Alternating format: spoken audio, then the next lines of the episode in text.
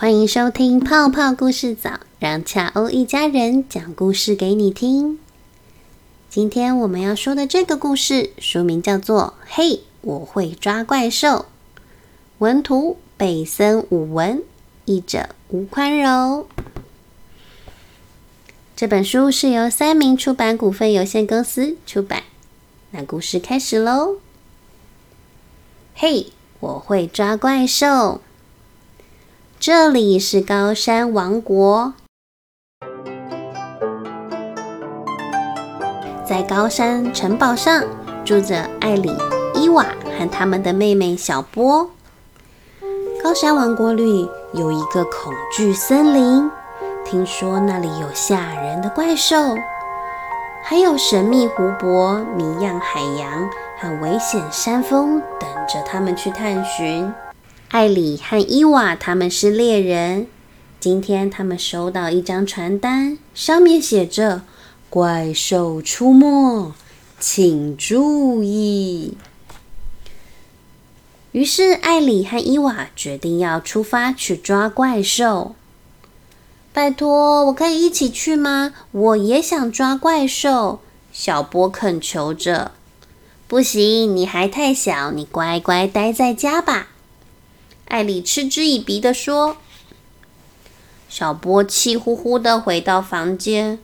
我才不小呢！”他心想：“我聪明、勇敢又坚强，我可以做到。”于是，小波换上了狩猎的装备，决定悄悄的溜出城堡，自己去抓一只怪兽。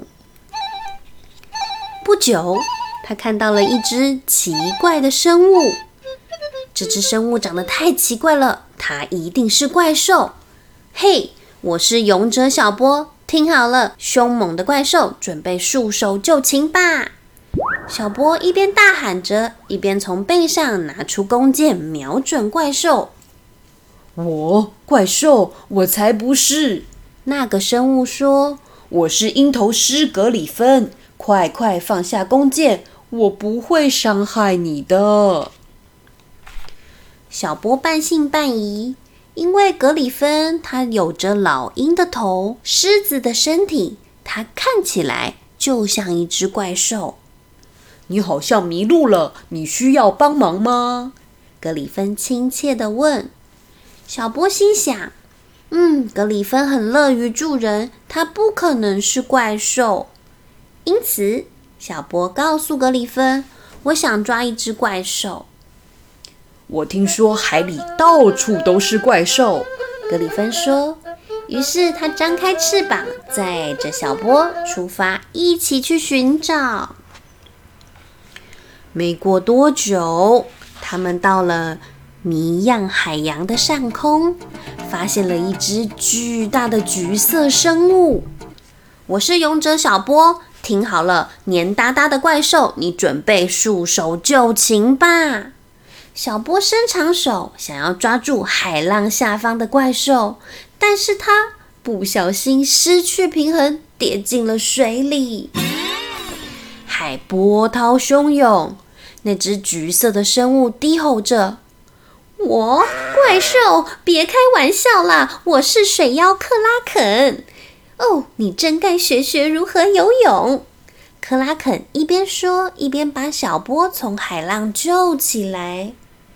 浑身湿哒哒的小波半信半疑，因为克拉肯不止看起来像怪兽，闻起来也像。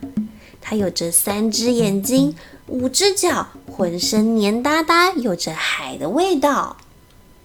但是真正的怪兽应该不可能救它的，因此小波告诉克拉肯：“我想抓一只怪兽。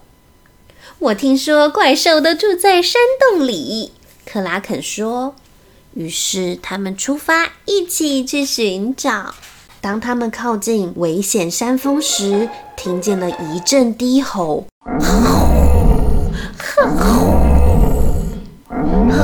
难道这就是可怕洞穴山怪？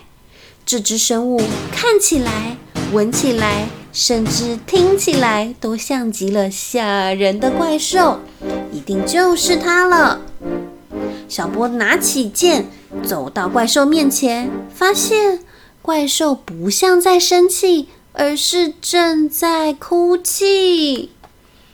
嗯，对不起，我不是有意让你难过的。我以为你是只怪兽。小波说：“我不是怪兽，我是一只飞龙。”一个低沉的声音回答：“让我难过的不是你，是有人抓走了我可怜的孩子小燕。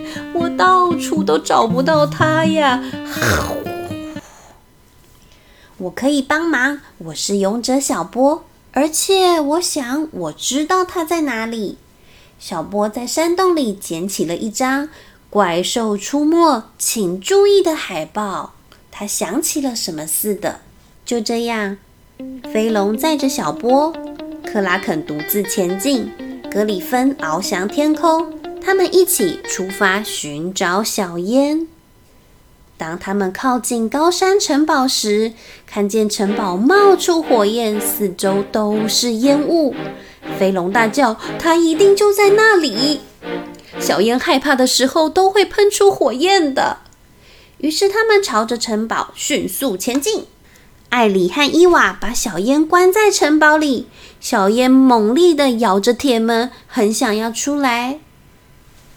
他的哥哥们看起来、闻起来。听起来都不像怪兽，但他们的行为就像怪兽一样。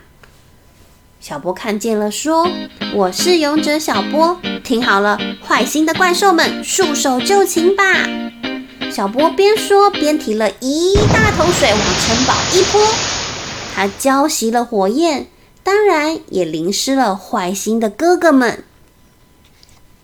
马上把那只龙放出来！小波叉腰大喊。这些生物亲切又友善，我们不应该抓它们。他接着严厉地说：“艾里和伊娃，因为他们没有被飞龙吃掉而松了口气。他们拉开铁栅门，放出小烟，并且答应再也不抓怪兽了。而在那之后，高山王国的地图被彻底改变了。”恐惧森林不再是恐惧森林，而是格里芬的家。谜样海洋也再也不是住着黏哒哒海怪，而是克拉肯。至于危险山峰上住着飞龙和他的小孩小烟。从此以后，小波最喜欢在广大的国度里四处遨游，和他遇见的奇妙生物们交朋友，当然是和他的哥哥们一起。因为小波一点都不小，他聪明又坚强，他是勇者小波。故事讲完喽。前些时候收到一个妈妈的来信，他们家的小朋友乐乐是泡泡故事早的听众，很喜欢我们频道的故事。下个星期就是乐乐四岁生日了，让我们一起在节目上祝他生日快乐。希望乐乐你。平安健康的长大，我相信你一定跟勇者小波一样聪明又坚强。继续开心的冒险吧，拜拜。